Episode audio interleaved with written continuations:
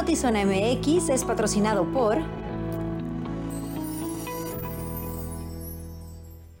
Buenas tardes, bienvenidos a Notizona MX. Les saluda con mucho gusto Alejandra Gagiola, Luis Eduardo Cantúa.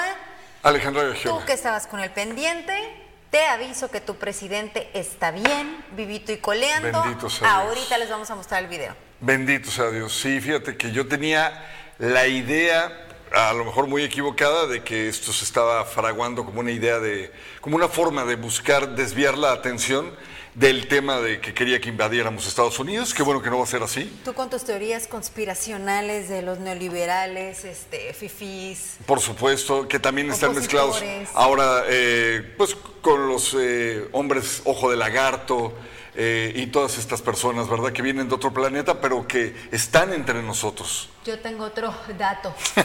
Ahorita vamos a ver a López Obrador, no ya, hablando en serio, sí, afortunadamente aparece López Obrador y da fin a, o bueno, no da fin, pero por lo menos minimiza la serie de especulaciones que se habían dado en torno a su estado de salud y todo un circo también alrededor de que estaba en un hospital en quién sabe dónde, o si sí fue, pues ya regresó en unos momentitos, les mostramos este video.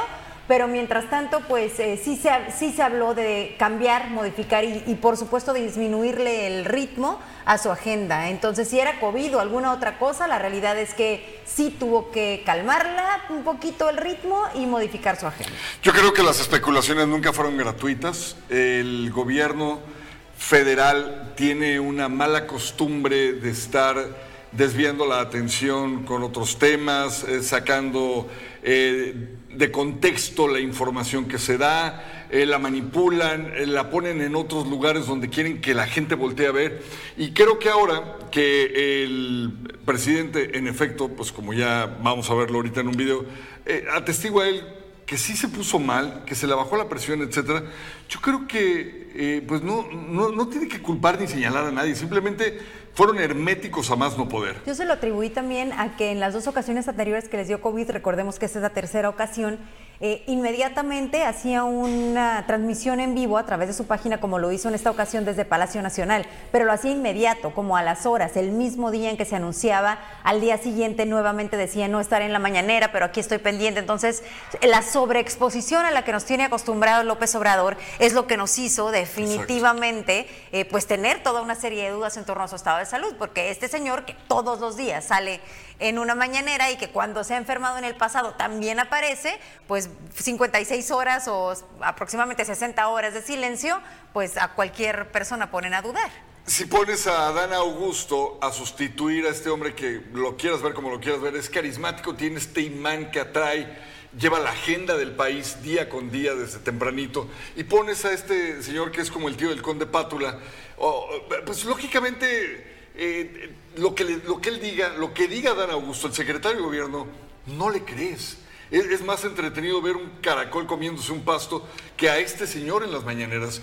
Entonces, eh, yo creo que, repito, yo en lo particular, como incluso lo digo abiertamente, como periodista no me siento mal de haber querido también en ciertas teorías o especulaciones, porque esto no es a lo que nos tiene acostumbrados el señor. Y bueno, en otros temas, y vamos a aterrizar ya a Tijuana y la lamentable, muy lamentable situación que se registró el día de ayer tras las riñas en los últimos días en los estadios de béisbol y fútbol, respectivamente en Tijuana. Eh, pues las autoridades están analizando la posibilidad de limitar la venta de bebidas alcohólicas dentro de los estadios. Híjole, no sé si eso sea la solución, pero de verdad que después de una fiesta como lo fue la inauguración de Toros de Tijuana, que se registre una ejecución es algo que realmente llama poderosamente la atención y nuevamente nos pone a cuestionar el tema de seguridad en esta ciudad. proponen limitar la venta de alcohol dentro de los estadios. La violencia ha avanzado y llegó a los estadios deportivos en los últimos días. Y es que la madrugada de este miércoles 26 de abril Se registró el homicidio en contra del joven de 19 años Carlos Alberto cuando salió de un juego de béisbol. Otros hombres molestaron a su novia, se hizo una riña y lo atacaron a balazos en la cabeza y las rodillas, lo que le ocasionó su muerte. En otro incidente afuera del estadio de fútbol, un fanático de Cholos agredió físicamente a otro fanático del Club León. Actos que esperan que sean aislados, señaló el presidente ciudadano de Seguridad Pública en Baja California, Roberto Quijano. Habrá que recordar que en Europa eh, no hay venta de alcohol en los estadios de, fútbol. Cuando hay eventos deportivos no hay venta de alcohol. En Estados Unidos, eh, cuando falta aproximadamente una hora antes de que se acabe el evento deportivo, se suspende la venta de alcohol. Sobre la agresión en el juego de los cholos, la alcaldesa de Tijuana señaló que se trataba de una riña. Claro, bueno, estamos muy bien coordinados de tal suerte que no pasaron esos hechos y que no pasó de una riña. Lamentablemente las conductas humanas y sociales no las podemos determinar nosotros. Es gente que fue al estadio a ver el partido de fútbol y terminaron en una riña que se pudo controlar gracias a esa coordinación que hay entre eh, los, los diferentes órdenes de gobierno. Una declaración que para comentaristas deportivos fue criticada a través de la cuenta de Twitter mientras que la familia víctima de agresión señalan que únicamente llegaron a Tijuana para ver a su equipo. Sin embargo, no pudieron ingresar pues la agresión se registró antes del juego. Antes de entrar al, antes de entrar siquiera al, al, estadio, fuimos interceptados por la podra oficial de León, la masacre. La masacre arremetieron contra mi, contra mí y mi, y mi, y mi familia, mi primo. Con imagen y edición de Tania Hernández informó para Notizona MX, redefiniendo la información. Ana Lilia Ramírez.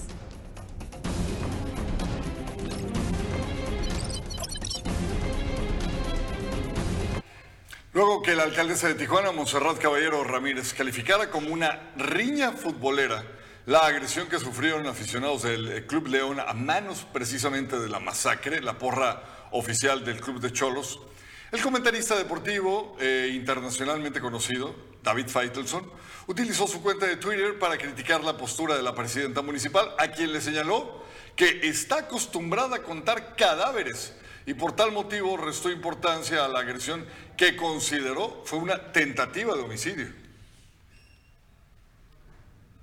Bueno, ya le adelantaba la declaración de Andrés Manuel López Obrador. Aquí le mostramos el video.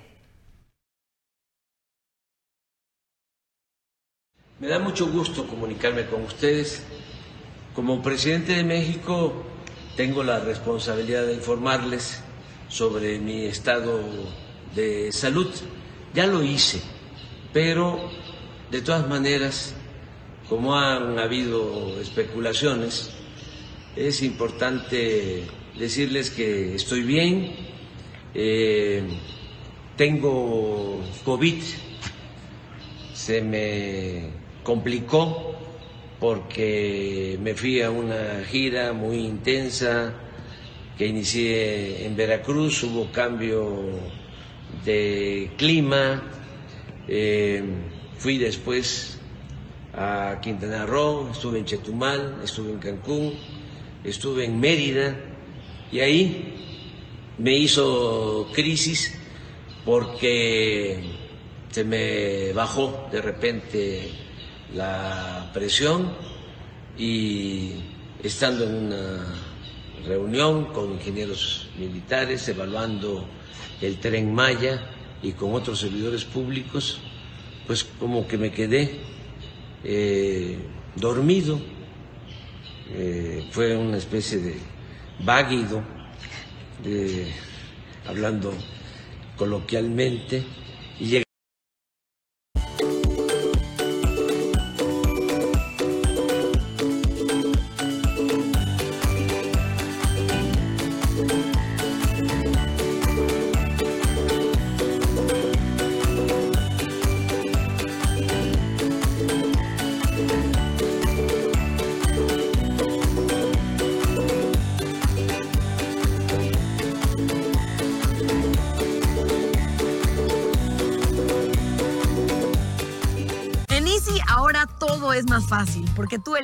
cuántos canales quieres ver y los megas que quieras para que no te pierdas las series, películas y producciones originales de tus streamings favoritos. Como Disney Plus, con las mejores historias del mundo, y VIX Plus, con las novelas y el mejor fútbol. Llévatela más fácil, llévatela easy. Y otro tema que ha sido controvertido precisamente es esta propuesta que se, se autorizó en la Cámara de Diputados, pero después se frenó y líderes del sector empresarial e industrial ya dieron su opinión acerca de esta iniciativa de reforma constitucional para reducir la jornada laboral de 40 horas semanales. Ya quedó congelada, como les decía, y se va a ver votada hasta septiembre de este año. El área patronal comenzó a trabajar en medidas y estrategias para evitar un impacto económico. Sí aprobaron otras ocho, así albazos y fast track y urgentes, pero esta por lo menos sí la van a analizar. Congelan iniciativa para recortar jornada laboral. Diputados federales de la bancada de Morena decidieron congelar la iniciativa de Movimiento Ciudadano para disminuir la jornada laboral de 48 a 40 horas, con dos días de descanso por cinco días laborados. Aunque la iniciativa fue aprobada el pasado 25 de abril en la Comisión de Puntos Constitucionales, los legisladores decidieron que ya no daban los tiempos y quedará pendiente hasta el próximo periodo ordinario de sesiones que inicia en septiembre. El presidente de Canacintra Tijuana aprobó ese tipo de iniciativas de reforma, pero consideró que se debe tener amplio conocimiento del proceso que conlleva. Eh, el tema de la reducción de la jornada, nosotros eh, lo primero que estamos haciendo es convocar a nuestros legisladores locales porque queremos saber específicamente cuál es el proceso que se va a llevar, ¿no? Y, específicamente cuál es la visión que tienen ellos al presentar una propuesta como tal, ¿no? Y a la par lo que estamos haciendo es que ya pusimos a nuestras áreas de análisis interno de cámara para que podamos ver exactamente cuáles son los beneficios y también las posibles implicaciones. Entonces, tenemos que hablar eh, con información concreta y eso es lo más importante con, para nosotros. Entonces, Por parte de la Asociación de Recursos Humanos de la Industria de Tijuana, reconocieron que si bien será un avance para los trabajadores, esa situación traerá consigo un reto para el sector industrial quienes deberán buscar una serie de estrategias para que no se vea afectada su producción. El personal de producción definitivamente trabaja en el piso de producción los cinco o seis días a la semana. Algunas de las cuestiones que se están tomando ahora es revisar, revisar cuáles serían las posibles propuestas de los horarios. ¿no? Algunas organizaciones también tienen jornadas de 12 horas pactadas con los, eh, con los empleados, que esto implica cuatro días de trabajo únicamente, estas jornadas ya no serían posibles ahora con esta nueva normatividad. Y o buscar algunas otras alternativas que le convengan tanto al trabajador como a la organización, ¿no? Por algunas áreas que tenemos donde quizá no puedan parar algunas máquinas o demás, buscar medios turnos, buscar alguna otra manera de poder complementar. Más allá de la industria, quienes podrían verse más afectados son las pequeñas y medianas empresas, quienes deberán aprender a ser más productivos cumpliendo con la ley una vez que sea efectiva. Va a haber un impacto para para las empresas, claro que va a haber un impacto para las empresas. La industria maquiladora, la industria de transformación no va a ser afectada de manera importante porque son empresas que ya trabajan cinco horas al día, entonces no va a haber gran afectación. Sin embargo, la afectación más importante va a ser para las pequeñas empresas, para las MIPIMES, que prácticamente son el 80% de, de, las empresas en México y particularmente para, las, para los comercios y para las empresas de servicio, ¿no? Restaurantes, tiendas de departamentos, mercados, eh, talleres mecánicos, eh, cualquier lugar donde se preste un servicio porque ellos sí laboran eh, seis días a la semana. Con imagen y edición de Francisco Madrid, informó para Notizona MX, redefiniendo la información, Uriel Saucedo.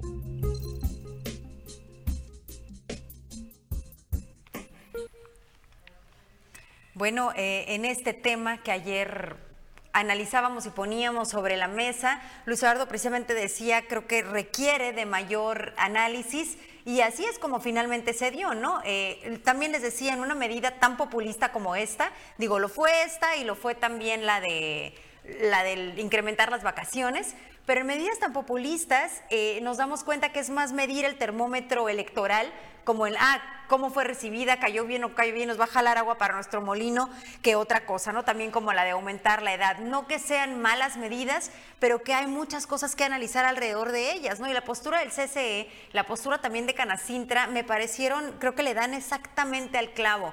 Y es que dicen, claro, esto está perfecto, pero ¿saben qué, señores legisladores? A, los eh, trabajadores les hacen falta seguridad social, mejores condiciones para tener vivienda digna, eh, les hacen falta espacios de lugares de esparcimiento. Entonces, claro, sí necesitan vacaciones o sí necesitan trabajar menos días, pero eh, ¿con qué? ¿No? Entonces, Ustedes nos piden a nosotros que pongamos esto sobre la mesa, pero ¿qué ponen ustedes? Y creo, Luis, que el análisis tiene que ir exactamente en ese sentido, ¿no? Precisamente en esas medidas fast track que, autorizaron, pues desaparecen por lo que habían sustituido el seguro popular. Entonces dices, a ver, no hay congruencia en esto. Qué bueno que estén pidiéndole a los empresarios que les den más días de vacaciones y que les den, que les reduzcan la jornada laboral, pero están haciendo absolutamente nada por darles eh, salud digna. Veía la postura del diputado Álvaro Álvarez que se pavoneaba diciendo, qué gran noticia, aprobamos en comisiones nuestra propuesta para reducir la semana laboral de 48 a 40 horas, decía en su Twitter. Ahora sigue el Pleno. Es inexplicable que el PAN se abstenga cuando se trata de un beneficio claro para millones de trabajadores. Se le monta a la gente en Twitter y lo ataca y le dice, no seas, y todas las que se puedan imaginar, la pregunta no es por qué, sino para qué lo están haciendo.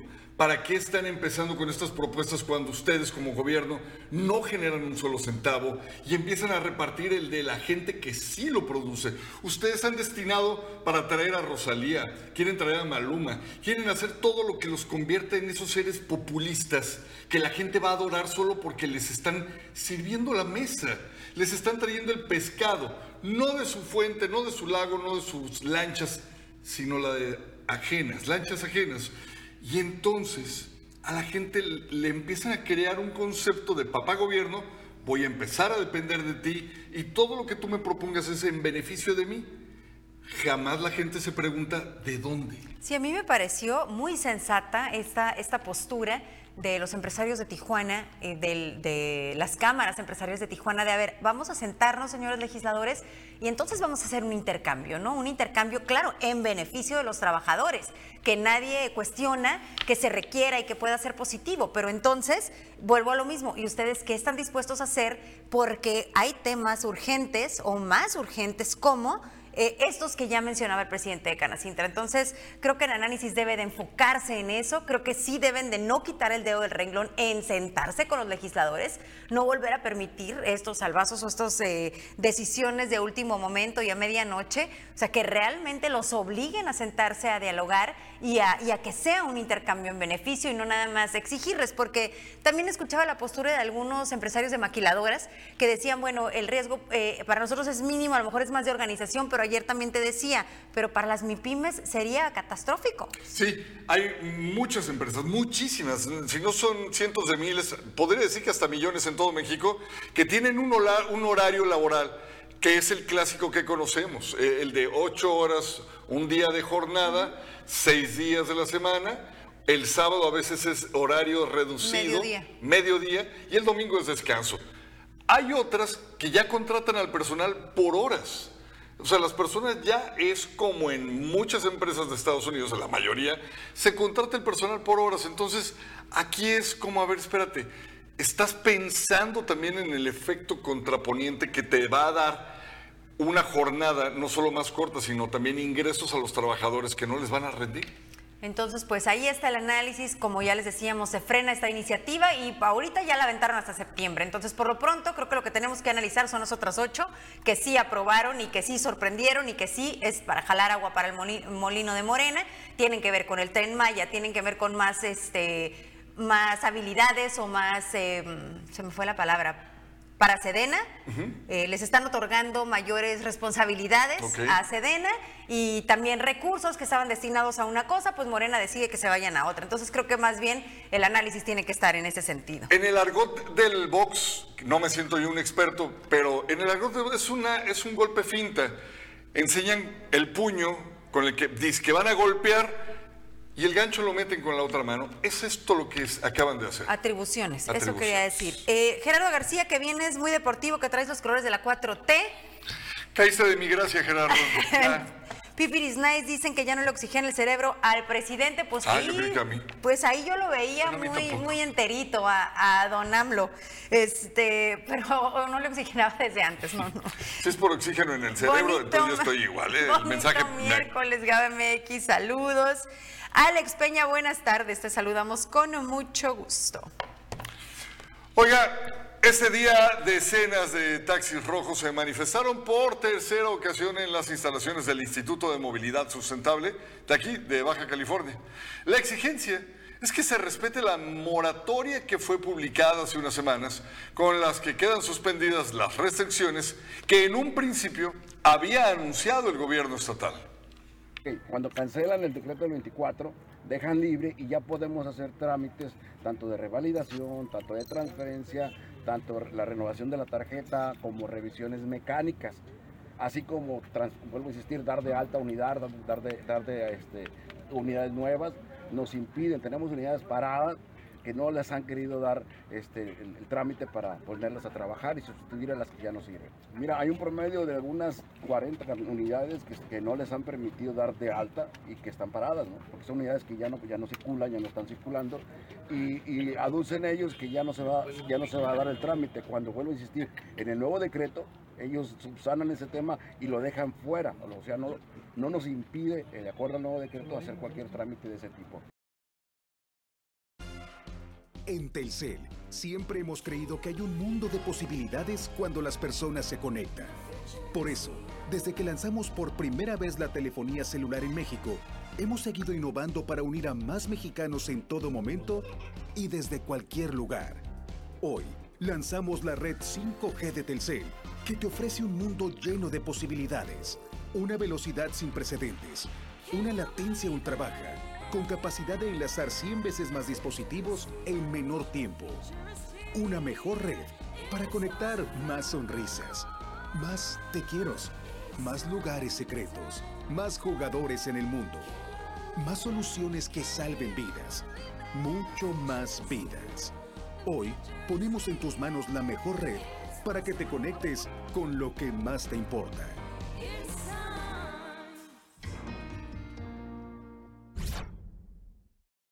Con tu boleto ganamos todo. Con el 90 sorteo magno de la UABC este 8 de junio, tú puedes ser el ganador. Primer premio, 23 millones de pesos. Segundo premio, 4 millones de pesos. Además, autos último modelo y mucho más. Compra ya tu boleto y juntos sigamos apoyando la educación de miles de estudiantes universitarios. Con tu boleto ganamos todos. www.sorteosuabc.mx el centro de transferencia de basura ubicado en el área habitacional Xochimilco, en la capital del estado, será movido del lugar por el incumplimiento ambiental con el que cuenta. El gobierno del estado anunció la compra de nuevo predio en la carretera a San Felipe.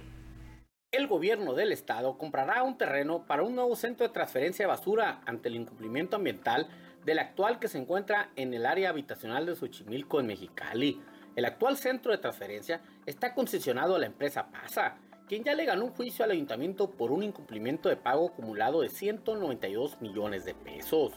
Las autoridades buscan negociar con la empresa un nuevo centro de transferencia y para ello comprarán el terreno. Transferencia que sigue siendo un gran proyecto nuestro, queremos sacar el centro de transferencia de allí, eso originó todo esto, porque se está construyendo, se va a iniciar la construcción de un parque ecológico espléndido, maravilloso, realmente, si ustedes fueron eso, va a ser tres veces más grande que el bosque de la ciudad.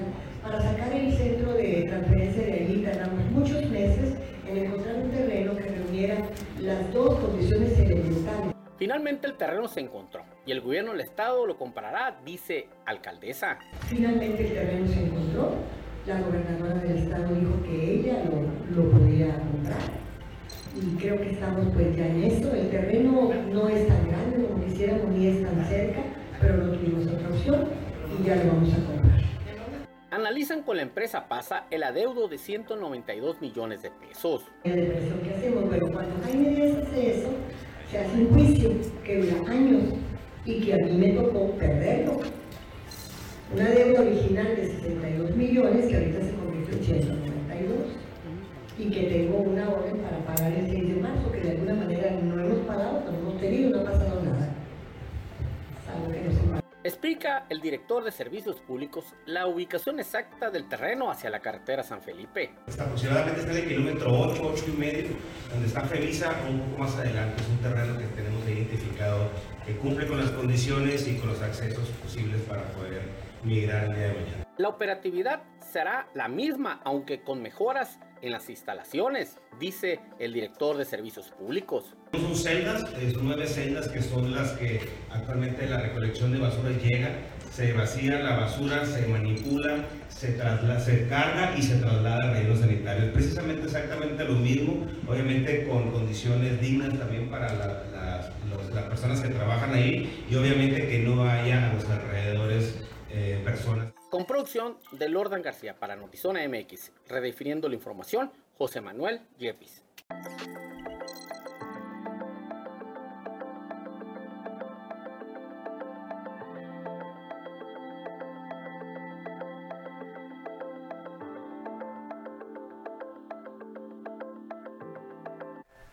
El día 30 de abril, el Trompo Museo Interactivo de Tijuana estará de fiesta en celebración del Día del Niño.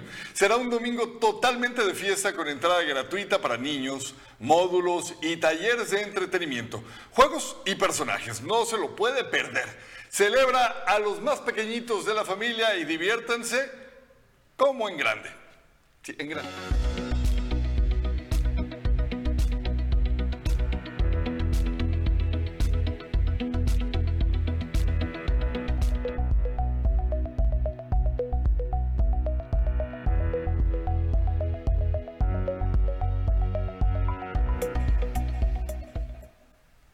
Familiares del joven Carlos Ontiveros Loza realizaron una búsqueda este miércoles en la zona este de Tijuana para dar con su paradero. Apoyados por la Fundación Todos Somos Eric Carrillo, se dieron a la tarea de localizar al joven nacido en Estados Unidos y de quien no se sabe nada desde el pasado sábado 22 de abril. Otro desaparecido más en Baja California. Una problemática fuera de control.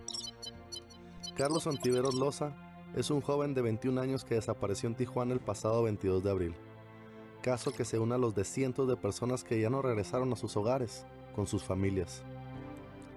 Antes de desaparecer, el nacido en Estados Unidos dijo que iría con unos amigos al Florido. Sin embargo, ya no respondió las llamadas ni mensajes que llegaban a su móvil. Su madre, Diana Loza, realiza junto al colectivo Todos Somos Eric Carrillo la búsqueda de su hijo, esperando encontrarlo con vida ustedes saben lo grande que es Tijuana y no sabes por dónde buscar y hacia dónde ir. Entonces es pedir apoyo en todas partes para que algo me pueda servir para encontrarlo.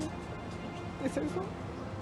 El joven manejaba un Nissan Sentra 2018 con placas de California, carro que el pasado 25 de abril fue asegurado al ser conducido por otra persona, la cual traía en el auto drogas y armas, motivo por el cual se encuentra detenido. Sinceramente en estos momentos yo me siento bien confundida porque yo sabía una cosa de mi hijo y me empiezan a decir un montón de cosas muy diversas de él. Entonces, tú no sabes si es verdad, no es verdad, que esto, yo lo único que quiero, sea lo que sea, es encontrarlo, donde quiera que él esté, encontrarlo. La situación de personas desaparecidas en Tijuana, como en otros municipios de Baja California, es cada vez más delicada, siendo una problemática que se está tornando cada vez más común, según las palabras de Raúl Cornejo, miembro del colectivo Todos Somos Eric Carrillo. Desgraciadamente eh, se está saliendo de control, al parecer, o se está saliendo de control o se están eh, eh, viralizando más estos casos, ¿no? Yo creo que, que hace falta, pues, una buena estrategia, porque cada día son más. De igual manera, el presidente del colectivo Todos Somos Eric Carrillo, Eddie Carrillo, se pronunció sobre lo complicado e inseguro que es el Estado en torno al tema de las desapariciones, las cuales se acumulan en más de mil expedientes sin resolver.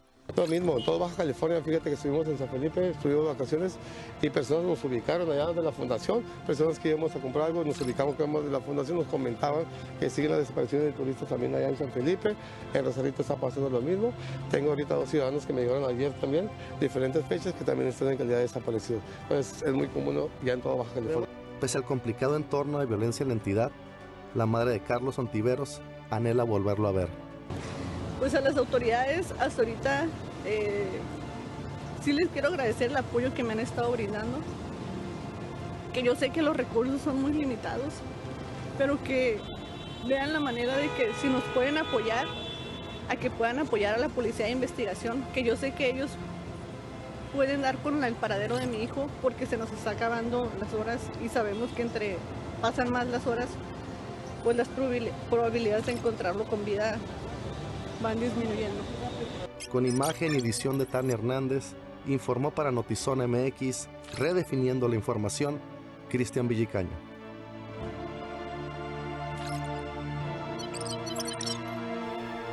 Qué doloroso escuchar a una mamá así decir que se está acabando el tiempo para encontrar, imagínese, a su hijo con vida.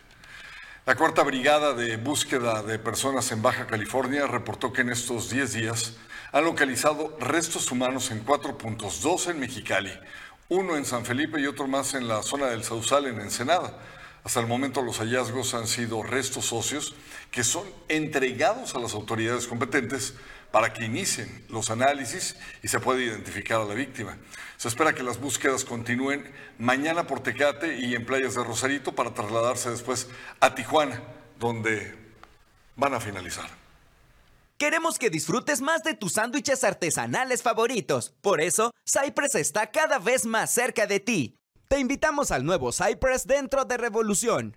Para que disfrutes de la mejor variedad de platillos premium preparados al momento por expertos artesanos en el mejor ambiente. Cypress, arte entre dos panes. Que entras a trabajar en un verano a una panadería y que ahí dijiste, de aquí soy.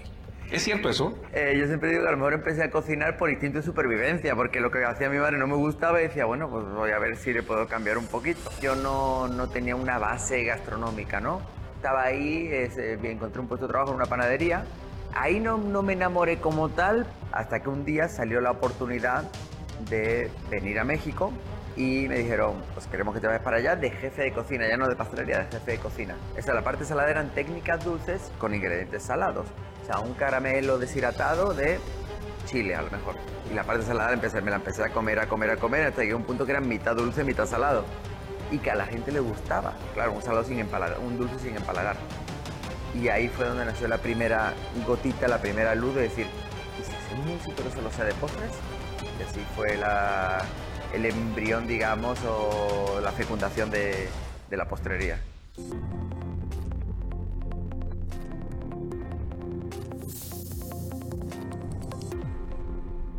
Oye, Marla, ¿y cómo garantizas esa seguridad del visitante que viene, en este caso del extranjero, que tenga todo ese ecosistema para darle esa atención de calidad y calidez? Somos un grupo consolidado, el grupo CEN, y por supuesto trabajamos con puros médicos que tengan esas certificaciones. Como al momento de buscar, nosotros mismos los dirigimos y los canalizamos con las personas correctas que les van a dar el servicio que ellas están buscando.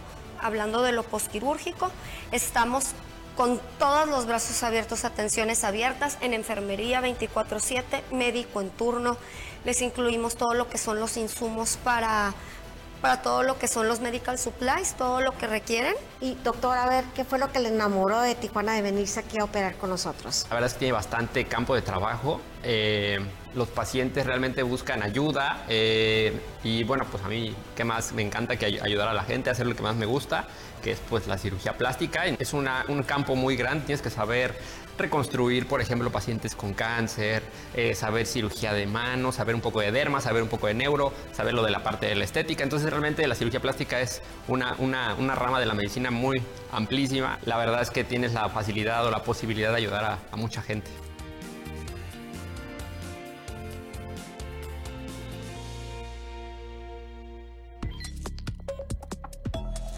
Información en breve desde Notizón MX. El presidente López Obrador retomará sus actividades antes del fin de semana. Hubo modificaciones a su agenda y ya vimos hace unos momentos el video en donde nos dice que sí tuvo un desvanecimiento leve, pero que está bien y está, por supuesto, vivo. Nada que ver con las especulaciones. El embajador de Estados Unidos en México, Ken Salazar, dio a conocer que dio positivo a COVID-19 en sus redes sociales. Adelantó que suspenderá sus actividades para seguir los protocolos sanitarios, aunque dijo también que la semana pasada estuvo con AMLO en Palacio Nacional. Un hombre fue detenido como presunto responsable del asesinato de la enfermera de atención a niños con cáncer, Yaracet Cepeda, un hecho que conmocionó a la capital veracruzana. Elementos de la Policía Ministerial detuvieron a Mauro Armando N., señalado por cometer el crimen. Bueno, es muy complicado entender cómo llegó ahí este vehículo. Pues les voy a contar esta historia que me llamó mucho la atención, porque el conductor acababa de tomar unas clases de manejo, creo que las reprobó. Venía sobre una avenida en Ciudad de México y al tratar de meterse rápido a una calle perdió el control y se metió al paso a desnivel. El vehículo quedó volcado en las escaleras del paso peatonal. Sus ocupantes están ilesos.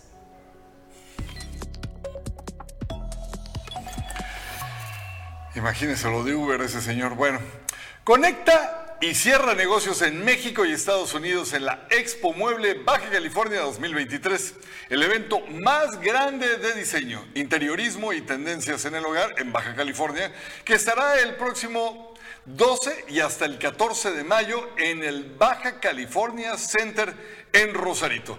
La entrada será gratuita. Los detalles los pueden encontrar en expomueblebc.com amigos de Tijuana? Yo soy Lazo y este 29 de abril vamos a estar tocando en el foro y no se lo pueden perder. Es la primera vez que tengo mi concierto solo en su ciudad. Así que vamos para allá. Un beso. vamos. Lo esperamos mañana, punto de las 6 de la tarde. Notizón MX redefiniendo la información. Pásala bonito.